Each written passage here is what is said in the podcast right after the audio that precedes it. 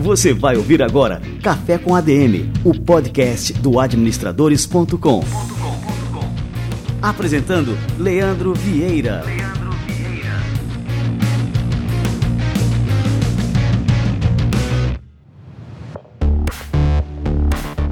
Galera, está no ar mais um Café com a DM, a sua dose de cafeína nos negócios. Estamos começando o nosso episódio número 273. No episódio de hoje, Cafeína Extra Forte, nós vamos receber aqui hoje o CEO e empresário Felipe Colombo. Ele é CEO da Anjos Tintas e também autor do livro Gestão Profissional na Prática, que foi publicado pela editora Gente e se tornou um best-seller. O Felipe é tão fera que ele implantou um modelo de crescimento da Anjo Tintas que resultou em 685% de crescimento entre 2015 e 2020, mesmo com cenário de crise. Felipe Colombo vai abrir a caixa preta da gestão empresarial daqui a pouquinho aqui no Café com a DM. Então fica ligado.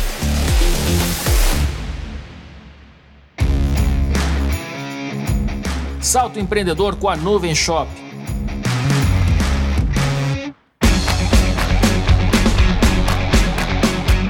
Pessoal, agora quero apresentar para vocês o mais novo parceiro do Café com a DM, a Nuvem Shop, maior plataforma de e-commerce da América Latina. É, não é brincadeira não. Eles estarão aqui com a gente ao longo de todo este ano, com um quadro muito legal em que eles vão trazer dicas, hacks e histórias para quem empreende ou quer empreender no mundo digital. Essa turma já abriga mais de 90 mil lojas virtuais ativas na América Latina, conta com mais de mil agências especializadas em seu hub e 150 ferramentas integradas. Esse é só o primeiro episódio dessa parceria que tem como objetivo inspirar você, empreendedor, a dar um salto com seu negócio e a chegar mais longe. E para dar o pontapé inicial nessa super parceria, convidamos Luiz Piovesana, CMO da Nuvem Shop, para falar um pouco sobre as oportunidades de empreender online em 2022. Chega chegando, Luiz! Ô Leandro, tudo certo por aí? Cara, uma enorme satisfação estar aqui falando com vocês sobre essa parceria entre Nuvem Shop e Café com a DM, que ela é turbinada por um ponto que a gente tem em comum, né? que é o nosso comprometimento com o desenvolvimento profissional dos empreendedores brasileiros e também é, com a disseminação de conhecimento de alta qualidade sobre tecnologia. E aí, nesse ano de 2022, a gente está preparando um monte de novidade para quem quer criar sua loja virtual e vender online. E por isso, a gente criou junto com vocês o quadro Salto Empreendedor.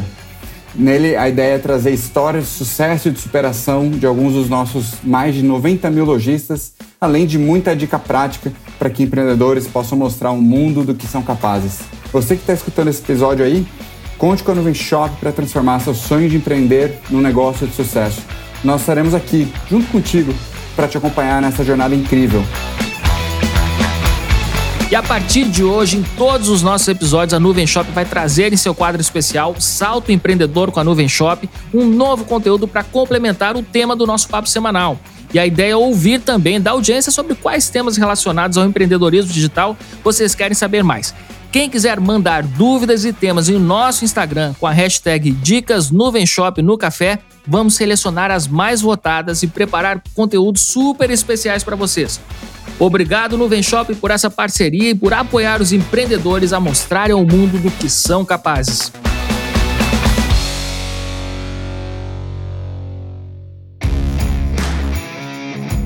Salto empreendedor com a Nuvem Shop.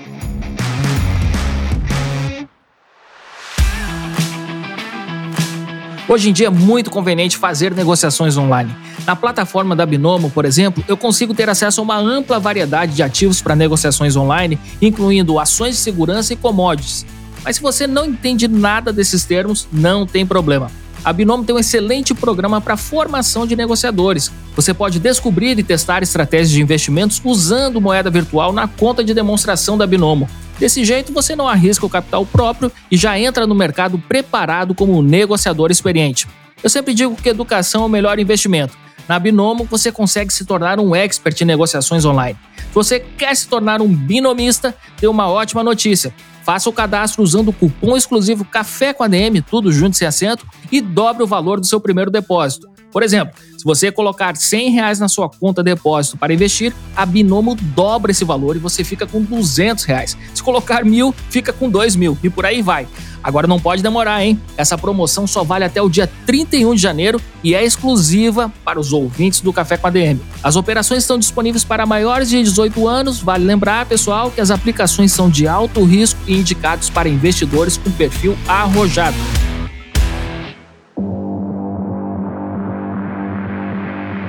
Já pensou em vender na internet e potencializar o que seu negócio tem de melhor? Se você já tem um ponto de venda físico, seja uma loja, mercado ou restaurante, e quer começar a vender online, só precisa da parceria certa. E pensa aqui comigo, parceiro de verdade é aquele que abre portas para você crescer, né? Por isso a minha dica é a Americanas Marketplace, a marca por trás das grandes marcas. Lá você vende em vários sites ao mesmo tempo, Americanas, Submarino, Shoptime e cada um com sua própria base de consumidores. O ano passado para cá, a Americanas Marketplace teve mais de 1 bilhão de visitas e 49 milhões de clientes. Você faz apenas um cadastro e tem acesso a soluções de ponta a ponta, sem precisar se preocupar com logística, sistemas de pagamentos, geração de tráfego qualificado e outros processos necessários para o crescimento de uma loja virtual. A Americanas Marketplace faz tudo isso e ainda oferece capacitação para que seus parceiros alcancem os melhores resultados. E aí, que tal aproveitar essas portas abertas para o seu negócio? Americanas Marketplace. Somar para o seu negócio ir mais longe.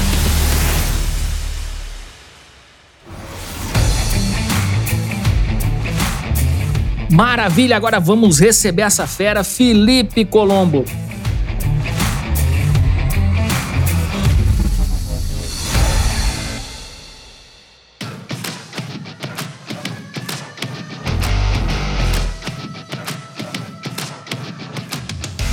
Felipe Colombo é empresário e CEO de uma das maiores indústrias do Brasil, a Anjo Tintas. Ele é administrador com mestrado em administração de empresas pela Hut International Business School e autor do livro Gestão Profissional na Prática, publicado pela editora Gente. Essa obra se tornou um best-seller e entrou na lista dos mais vendidos da revista Veja e da Publish News.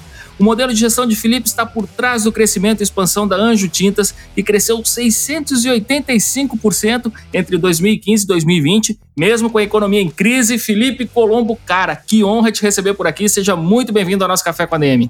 Ô, Leandro, obrigado pelo convite. Eu quero dizer que a honra é minha em poder participar desse podcast aqui, que, como eu já te falei antes, eu sou fã de vocês, né? Ô, oh, Felipe. Cara, e é uma honra poder aprender contigo também, né, Felipe? Você é um cara que tem, é, assim, é um sonho de todo administrador, né? Você tem a formação em administração, você se aprofundou na área e, enfim, você galgou né, até o posto de, de CEO é, da Anjo Tintas, que é uma grande empresa, né? Uma, é, como a gente falou aqui na, na introdução, é a principal indústria de tintas do Brasil. É, e, pô, aqui a gente vai aprender muito contigo aqui hoje, Felipe. Opa, que isso. Vai ser um prazer poder compartilhar um pouquinho aí do meu conhecimento, um pouquinho da minha história e quem sabe contribuir com outros empreendedores, outros empresários aí que estejam nos ouvindo. Com certeza. É, Felipe, você é um cara super novo, né? Aqui eu tava dando uma olhada aqui no teu site, você nasceu em, em 1986. Cara, em 1986 eu já estava o quê? Esperando o programa da Xuxa começar. É, foi exatamente mais ou menos aí nessa época aí. E aí, mas assim, você tem uma carreira que é super interessante. Então eu queria começar por essa história, né? Você poderia contar um pouquinho da tua trajetória, né? Assim, o que, que te motivou, por exemplo, a estudar administração, escolher administração lá atrás e também depois seguir aprendendo, enfim, como é que você conciliou né, todo esse background acadêmico com a sua atividade profissional? Ô Leandro, assim como muitas muitas crianças brasileiras, muitos meninos brasileiros, eu queria ser jogador de futebol quando eu era criança, né, cara? E ah, é. eu, eu treinei futebol durante muito tempo, cara, muito tempo mesmo. Até que com mais ou menos uns 15 anos de idade, veio um olheiro do Flamengo aqui para nossa cidade e me olhou jogando e falou: "Cara, eu quero que tu vá lá fazer o teste no Rio de Janeiro". Eu era lateral esquerdo e, e aí eu falei, agora chegou a minha vez. Fui para casa, pensei, comecei a analisar e eu, assim, eu não sou tão bom assim, cara. Eu sou eu sou esforçado. Eu gosto de jogar, sou esforçado. Eu não vou para o Rio de Janeiro fazer teste, não, porque no máximo, no máximo, assim, eu ia ser um, um talvez um reserva de série C, alguma coisa nesse sentido, a minha visão na época, né? E aí eu assim, ah, se não é para fazer bem feito, eu não vou. E acabei não indo, acabei não indo fazer. E nessa mesma época, meu pai, é, ele era empresário, né? E um dia ele me convidou para assistir uma palestra que ele estava dando para uma turma de administração de empresas de uma universidade aqui da cidade. Era num, num cinema, eu lembro até hoje. E eu cheguei, entrei com ele, ele começou a dar essa palestra, falar um pouquinho do modelo de gestão que ele utilizava na Anjo, e todos prestando muita atenção, e depois veio a parte de perguntas e respostas, e eu falei assim, cara, que legal esse negócio que meu pai faz. Eu não sei direito o que, que é, mas eu achei muito legal eu sei, eu quero ser, eu quero ser esse negócio que ele é, eu quero ser empresário. E aí eu comecei a me preparar. Só que teve um grande problema, Leandro, porque o meu pai, bom, líder nato, desde sempre ele foi um líder, assim, em movimentos, em tudo, um cara que sabe se expressar, sabe falar bem. É, e eu, introvertido, tímido pra caramba, a professora me chamava para ler um texto na sala de aula eu chegava a gaguejar, ficava todo vermelho, às vezes a voz até não saía, eu me escondia atrás do livro, assim, para ela não me chamar na hora, né? e eu, assim, meu Deus, como é que eu vou ser empresário se eu não consigo nem falar em público? E aí eu comecei a me preparar. Eu falei, não, eu vou aprender a fazer esse negócio. Então foi com 14 para 15 anos que eu defini que eu queria ser empresário. E para mim foi muito bom, porque me deu bastante tempo para definir, né? Bastante tempo para decidir. Então eu tive essa sorte aí na minha história. E aí eu comecei, a professora falava: quem quer fazer o teatro na sala de aula? Eu levantava a mão, eu. É, fui aprender a tocar música, fazer shows, cheguei a tocar profissionalmente por muitos anos. É, continuei jogando futebol também, mas só como hobby. E fui me aprimorando. Quando eu terminei a, a faculdade, né? E aí eu terminei o terceirão antes disso, aí fomos decidir aonde que eu iria estudar. Se eu iria para São Paulo, se continuaria aqui em Criciúma, é, vamos para Florianópolis, fora do Brasil. E aí nós decidimos em família, juntos, que eu faria é, a universidade à noite, faria faculdade de administração, com ênfase em marketing, à noite, e durante o dia eu trabalharia na empresa para que quando eu me formasse eu já ter um, uma experiência boa com gestão. Foi muito legal, porque enquanto eu estava estudando, sei lá, controladoria, eu pude trabalhar na área de controladoria. Cada fase eu conseguia trabalhar nas áreas que eu estava estudando. Então isso foi muito bacana. Isso é essencial, só para frisar isso para os nossos ouvintes, né? É, porque tem muitos que estão em formação, né? O, o quanto que é importante o futuro administrador, né, o futuro profissional, ele está sempre em contato com a prática. Né? Então, assim, você pode colocar é, aquele estudo que você estava vendo ali na faculdade na prática na empresa. E isso é fundamental, né? O administrador ele tem que estar sempre em movimento, fazendo esses links, né? O que você vê na faculdade ali na teoria, você já consegue enxergar qual é a aplicação prática daquilo ali é, dentro da empresa. Então, assim, todo administrador, futuro administrador, na sua formação, ele deve ter essa preocupação né, de estar em movimento. Alguns professores recomendam o contrário. Não, primeiro você tem que estudar e depois, enfim, né, colocar em prática. E eu acredito que o curso ele é muito mais aproveitado quando você consegue fazer as duas coisas ao mesmo tempo, né? É, foi muito legal, porque assim, é, eu posso dizer que foi um benefício de mão dupla, porque tanto a prática me ajudou com a teoria da universidade, quanto a teoria da universidade me ajudou com a prática na empresa. E muitas vezes eu via que realmente estavam alinhados a teoria com a prática e muitas vezes totalmente desconexas. A teoria era uma coisa e a prática totalmente outra. É, então acabou ajudando muito e fez com que eu absorvesse muito mais conhecimento, né? Então para mim foi crucial. Durante esses quatro anos que eu fiquei na universidade, eu fiquei como trainee na empresa, passando por todas as áreas. Depois de algum tempo, aí eu surgiu a oportunidade de eu ir para a área comercial. Viajei o Brasil todo, Leandro. Cada canto desse Brasil, assim, inacreditável. Tu que está aí no Nordeste, conhece muita coisa. Eu conheci, cara, eu lembro que eu fui para Santarém, no Pará, e tive que viajar naqueles barquinhos com rede para visitar cliente lá longe no Rio. É, fui a bacana, restaurantes cara. que fechavam a meio-dia pro almoço. Cara, teve de tudo aí nesse Brasilzão. Então eu fiquei durante sete meses. Eu fazia 21 dias em campo, visitando clientes comercial com representante, e sete dias na empresa reportando tudo que eu tinha visto de oportunidades. E fiquei, fiz isso durante sete meses. Aí depois acabou o meu projeto de trainee, foram cinco anos assim. Hoje eu posso dizer que eu não sou especialista em nenhuma das áreas da empresa, mas ninguém consegue me enrolar fácil, não. Eu sei como é que funciona todas as áreas, por já ter vivido essa experiência. Bom, e depois você partiu para o mestrado, né? Assim, é, e o mestrado é, normalmente é uma decisão muito importante, assim, é um passo muito importante, e muita gente é, considera que a pessoa, por exemplo, um, um, executivo, um empreendedor, alguém com teu perfil, né, que tem esse perfil mais prático, é, acha que é perda de tempo você seguir é, estudando em um nível mais profundo, com muito estudo, que lições você tirou dessa experiência né, de fazer um mestrado? E foi um mestrado é, internacional, com experiências em, na China, em Dubai, né, nos Estados Unidos. Conta um pouquinho para gente assim, a, a riqueza dessa tua experiência, Felipe. Primeiro, por ser um mestrado internacional, ele acaba abrindo muito o campo de visão da pessoa, né?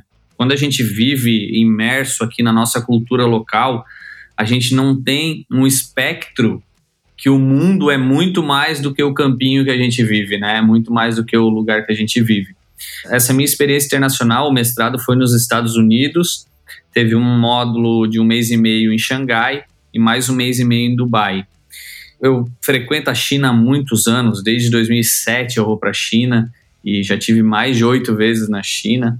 E, e esse mestrado, por ser um mestrado com característica muito internacional, tinha alunos de 80 nacionalidades diferentes é, então foi muito legal porque o choque de cultura, o modus operandi de cada região, de cada aluno era diferente e os professores realmente instigavam a gente ter essa conversa com os outros alunos. E isso mostrou que, pô, na China, por exemplo, eu vou citar a China porque é um exemplo totalmente é, diferente do Brasil.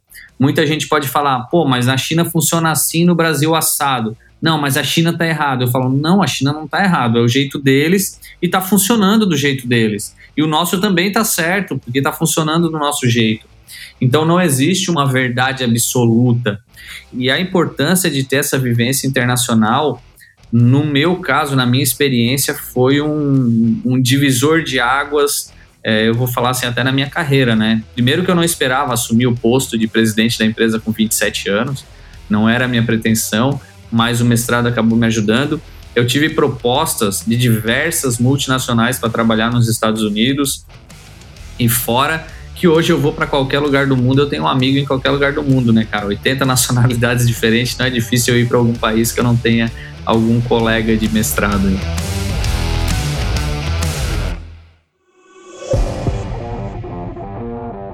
Agora eu queria saber o, seguinte: é, a gente tem aqui no Administradores Premium e é um curso né, ministrado pelo Armando Lourenço. Eu não sei se você chegou a conhecer, que se chama Nosso Negócio. Né? Ele é focado em empresas familiares.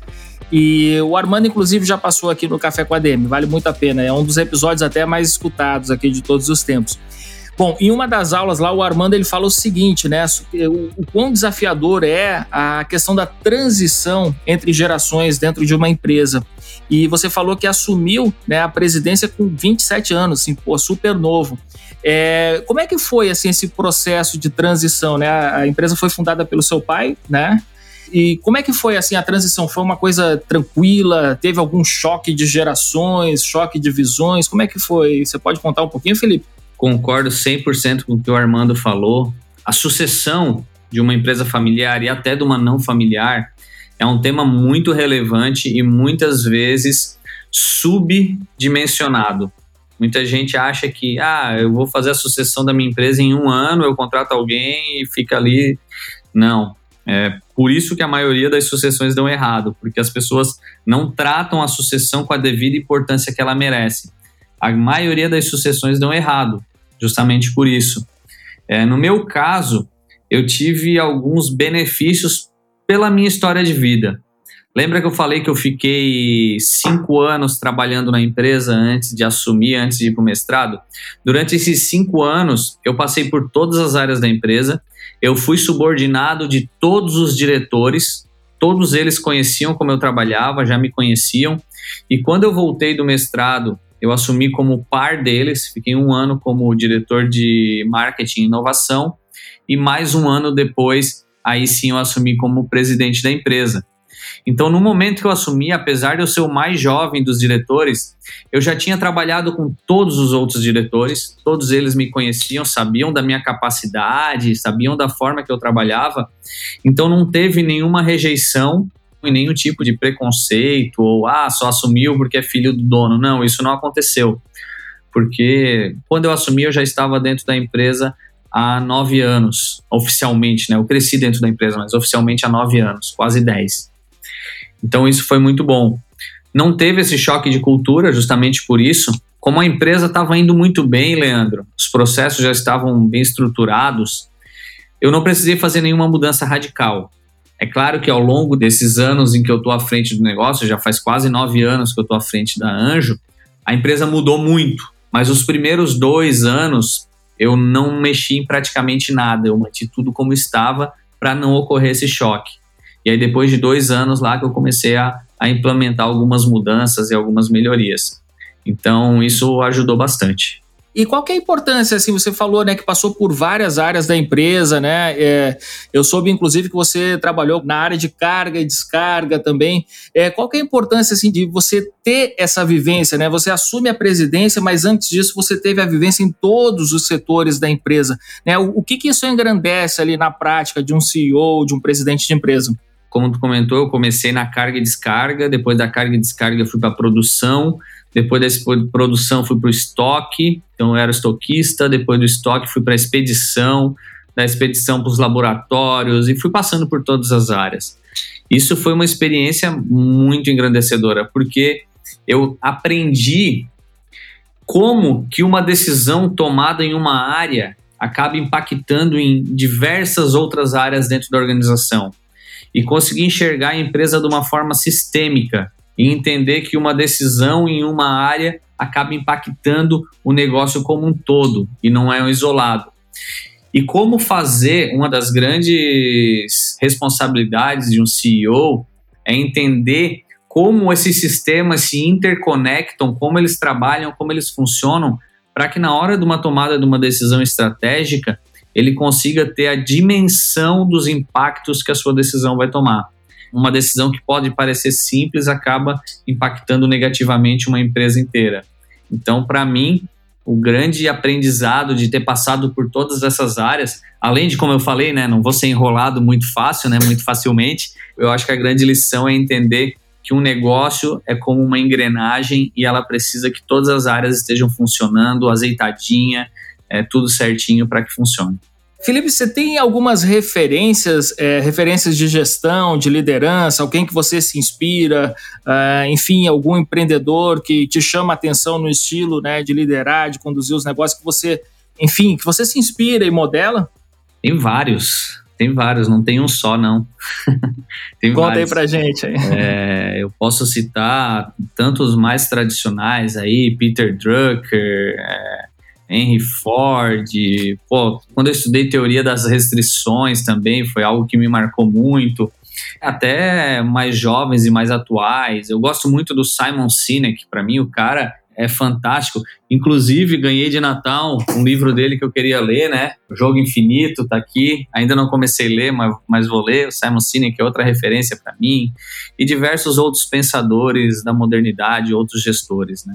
Eu acho que se espelhar em outras pessoas e entender o que essas pessoas fazem de bem que você possa modelar ela para o seu negócio, é muito melhor aprender com erros e acertos dos outros do que com o próprio erro, né? É, cara, e eu soube também aqui que além de tocar aí a Anjo Tintas, né, de estar à frente aí dessa grande empresa, você também é um triatleta, né? Como é que essa carreira aí de triatleta, né, paralela, é, acaba impactando também na sua atividade profissional? Eu comentei lá atrás que eu queria ser jogador de futebol quando criança, né? E o esporte sempre teve presente na minha vida. O esporte, para mim, é um ótimo professor, principalmente esportes coletivos, ele ensinam muito sobre respeito a regras, como trabalhar em equipe, resiliência e diversas outras características que o esporte acaba nos ensinando. Mas o triatlon veio porque com 21 para 22 anos eu já tinha rompido o ligamento do joelho três vezes. Eu tenho operação parafuso no joelho por causa do futebol. E aí com 23 anos eu falei, cara, esquece futebol, futebol não é para mim, já rompi o ligamento três vezes, já operei, não vou mais jogar. E eu corria. E um dia um amigo meu falou: "Vamos andar de bicicleta". Eu comecei a andar de bicicleta com ele. E numa dessas minhas corridas, eu fui lá no clube e na hora que eu estava tomando banho no vestiário, no clube que eu treino, eu encontrei um, um amigo e ele falou: Cara, eu tô treinando triatlon. A natação é terça e quinta de manhã cedo. Eu falei: Não, nem a pau que eu vou fazer triatlon, isso é coisa de maluco. E ele: Não, vem aqui, só vamos nadar com a gente então, não precisa participar das competições tal. Aí eu, tá, eu vou voltar a nadar, que fazia anos que eu não nadava, assim, vou voltar a nadar. Demorou mais ou menos umas quatro horas assim para eles me convencer a, a entrar no triatlon.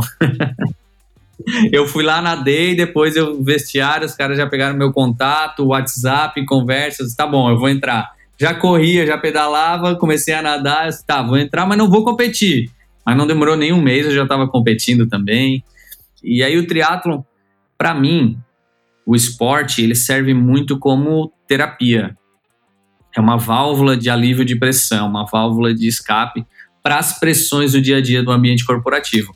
Ô Leandro, tu sabe que o ambiente de gestão, o ambiente corporativo é um ambiente muito pesado. E, e na posição que eu estou atualmente como CEO, muitas vezes é uma posição solitária, onde a gente não tem muito com quem dividir as coisas. E quando a gente não tem com quem dividir, as coisas ficam na nossa cabeça. E se fica na nossa cabeça, aí começa a dar problema de sono, começa a dar um monte de preocupações, cai o cabelo, sei lá o que mais pode acontecer. E quando eu estou fazendo triatlon, a minha única preocupação é sobreviver, porque é, é muito difícil. E aí, quando a minha única preocupação é sobreviver, não dá tempo a pensar em nada, só em sobreviver. E aí eu acabo desestressando quando eu estou fazendo esporte. Quanto mais difícil, quanto mais exaustivo for o esporte, para mim, melhor para minha cabeça. Eu preciso cansar o corpo para descansar a cabeça.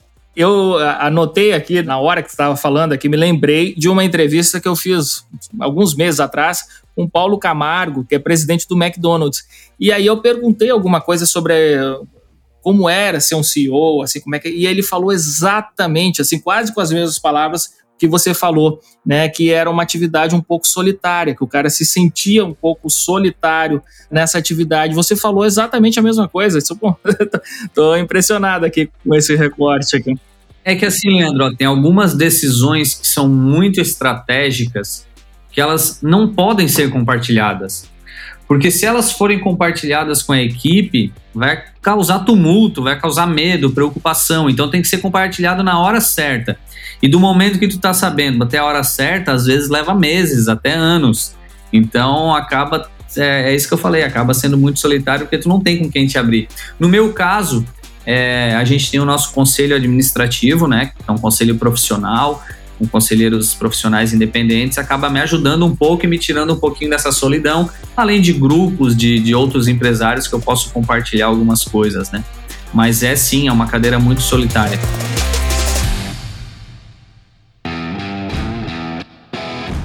Felipe, cara, agora a gente vai fazer o nosso quadro Livro da Semana e eu tô é, assim super empolgado para falar aqui sobre o seu livro, né? Eu comentei aqui no começo que foi um best-seller, é, tanto na Veja como na Publish News, que é o Gestão Profissional na Prática. Fala um pouquinho para gente né, e o que, que o livro ensina aí para os seus leitores. Leandro, eu nunca quis escrever um livro, nunca quis ser escritor, nunca tive essa pretensão. Mas um dia, conversando com alguns amigos, eles começaram a falar: Cara, tu tem que escrever um livro, a tua história é muito legal, é, vai inspirar outros empresários, outros é, filhos de empresários, de empresas familiares, isso é muito bacana.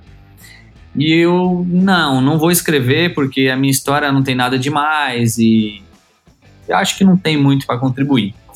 Só que nessa mesma conversa surgiu um assunto que era por que que no Brasil o Brasil é um dos países que mais abre empresas no mundo, mas também é um dos países que mais fecha empresas no mundo.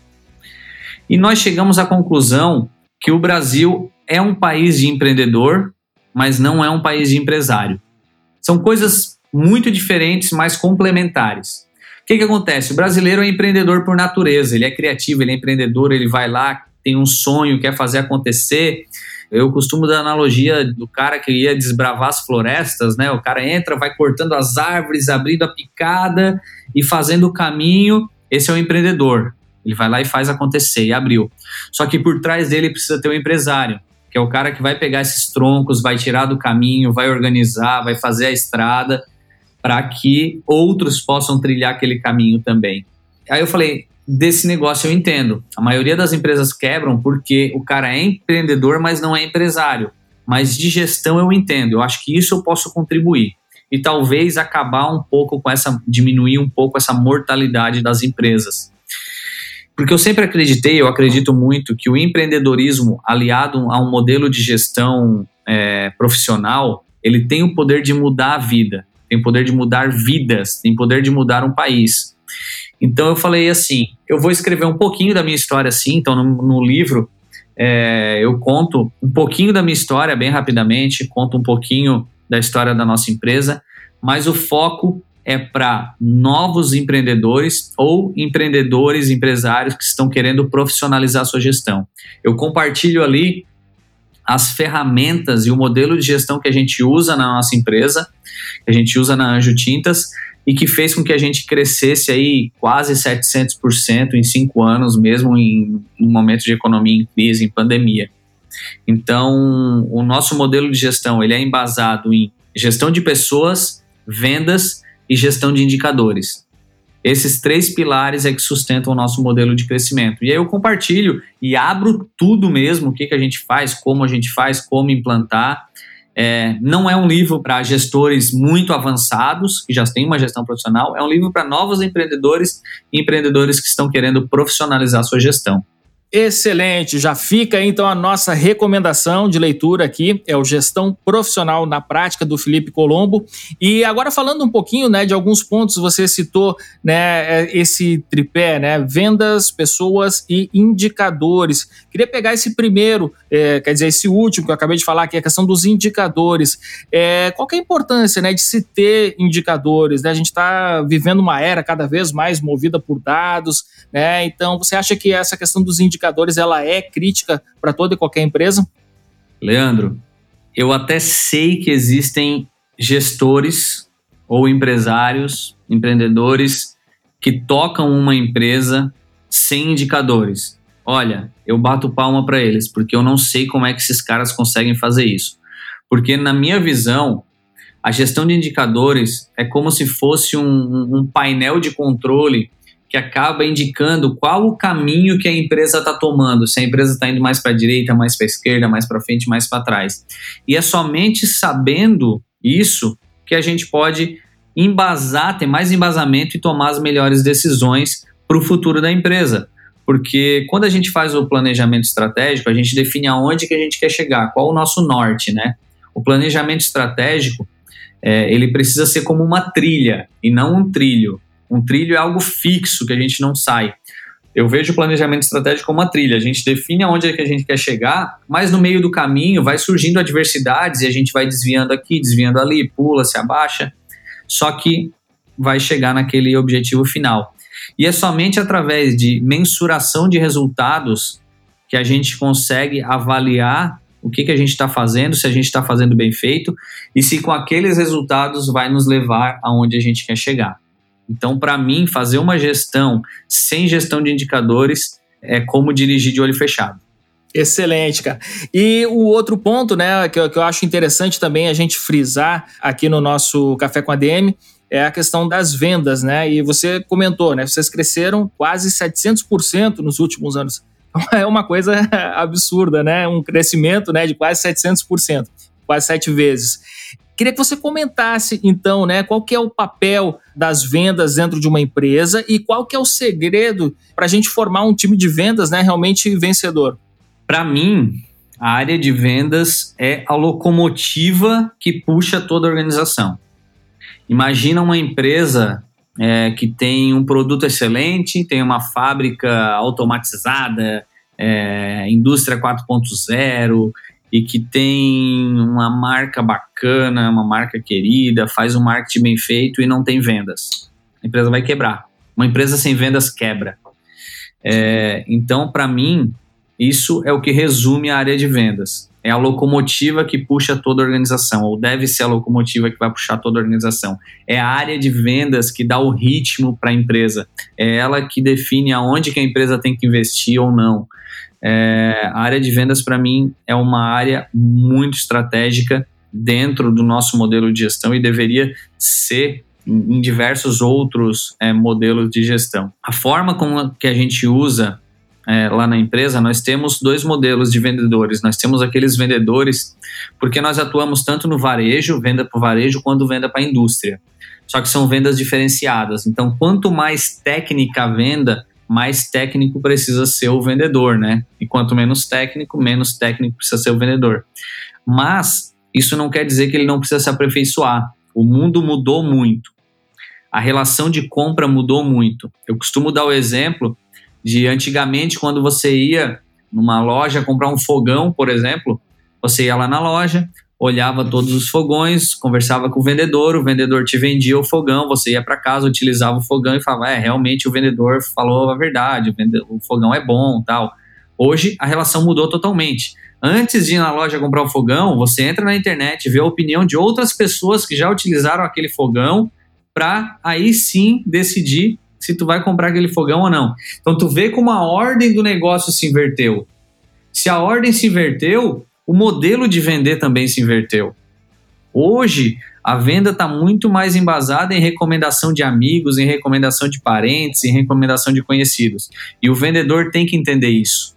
O vendedor precisa estar tá constantemente se atualizando e sabendo que ele só vai ter sucesso se ele trabalhar para o cliente dele ter sucesso. Então, o grande vendedor é aquele que entende que o sucesso dele depende do sucesso do cliente dele, porque só assim ele vai conseguir fazer mais e mais vendas recorrentes. Muito bom. Ô, Felipe, é, para a gente finalizar, a gente vem passando por uma crise aguda, não só aqui no Brasil, mas no mundo inteiro. E a gente pode até falar que a maré não está para peixe, mas tem vários empreendedores que estão pescando vários peixes nessa maré. E você aí é um deles. E já que a gente está começando aqui o ano de 2022, né, que conselhos você deixaria para os nossos ouvintes para que eles também consigam não só navegar por esse mar turbulento né, que a gente está passando, mas também conseguirem crescer nesse período? Para mim, o que vai ditar o crescimento dessas empresas se chama experimentação e teste. Não existe uma fórmula mágica que eu vá falar aqui, Leandro, e que vai fazer todo mundo é, conseguir ter o sucesso ou o mesmo sucesso que a gente teve. E também o que a gente fez até agora não garante que a gente vai ter sucesso ali na frente. A Anjo, nós estamos constantemente testando novos canais de vendas, testando novas metodologias de gestão, testando novas fórmulas de produto, testando novos meios de produção, para que a gente consiga entender o que, que funciona melhor e aí sim fazendo as adaptações. Quando um empreendedor, eu escuto um empreendedor falando, não, eu não vou, eu não vou fazer esse projeto porque ele ainda não está 100% perfeito. Nunca vai tá estar 100% perfeito e se ele esperar estar tá 100% perfeito, é, ele vai começar tarde demais, outra pessoa vai começar. Então a minha dica é começa, começa do jeito que está, vai melhorando ao longo do tempo, vai fazendo as melhorias, vai pivotando o negócio como for necessário, mas não espera o negócio estar perfeito para começar. Começa hoje, tem uma atitude, tem ação e vai melhorando ao longo do tempo, com base em, em gestão de indicadores e tudo isso que a gente comentou antes.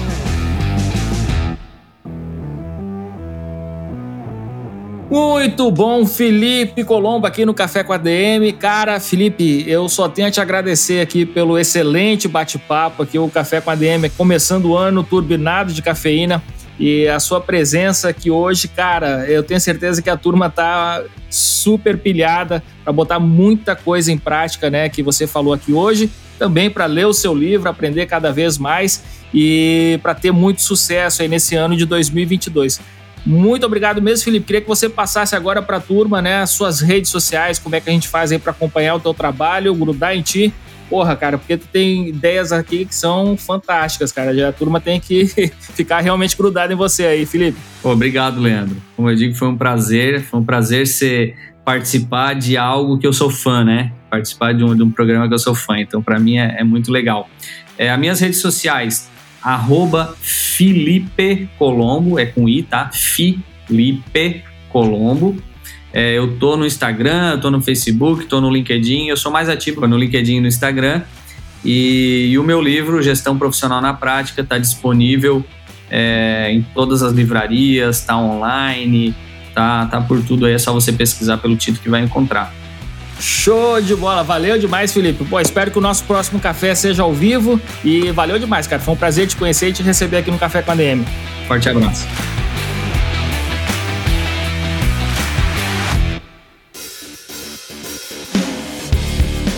Que café pauleira turbinado de cafeína, como eu falei lá no começo, Felipe Colombo no Café com a DM.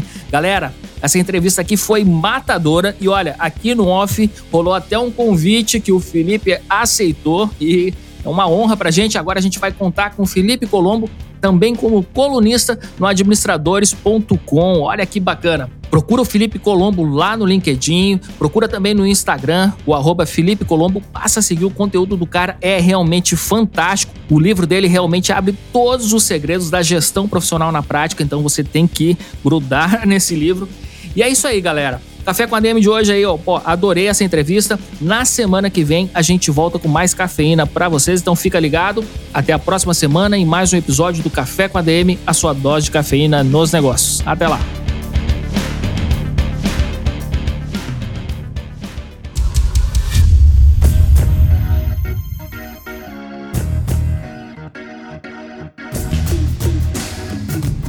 Você ouviu Café com ADM, o podcast do administradores.com.